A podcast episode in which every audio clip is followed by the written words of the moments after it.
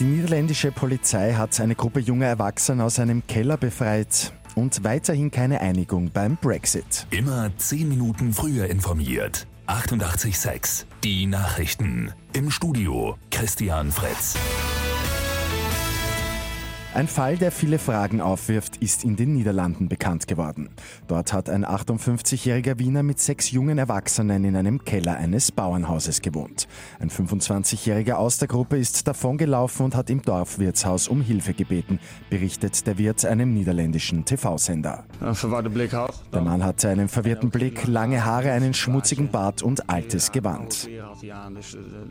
Der Wirt wusste, dass etwas nicht stimme und habe daraufhin die Polizei verständigt. Diese ist dann auch zu dem Bauernhaus und hat die jungen Leute aus dem Keller befreit. Ob sie unfreiwillig dort waren, ist noch nicht geklärt. Ersten Erkenntnissen zufolge ist der 58-jährige Wiener aber nicht der Vater. Die Polizei hat ihn vorerst aber festgenommen. Im Brexit-Streit wird nach wie vor auf einen Durchbruch gewartet. Großbritannien und die EU haben die ganze Nacht um einen Deal gerungen. Heute früh hat es aber immer noch keine Einigung gegeben. Informationen zufolge soll aber bis zum Nachmittag zumindest ein Vertragsentwurf stehen. Dieser soll dann beim Gipfel der EU-Staats- und Regierungschefs abgesegnet werden. Und die Uni Wien bekommt mehr Platz. Die gute Nachricht zum Schluss. Im 9. Bezirk kommt nächstes Jahr ein neuer Standort dazu.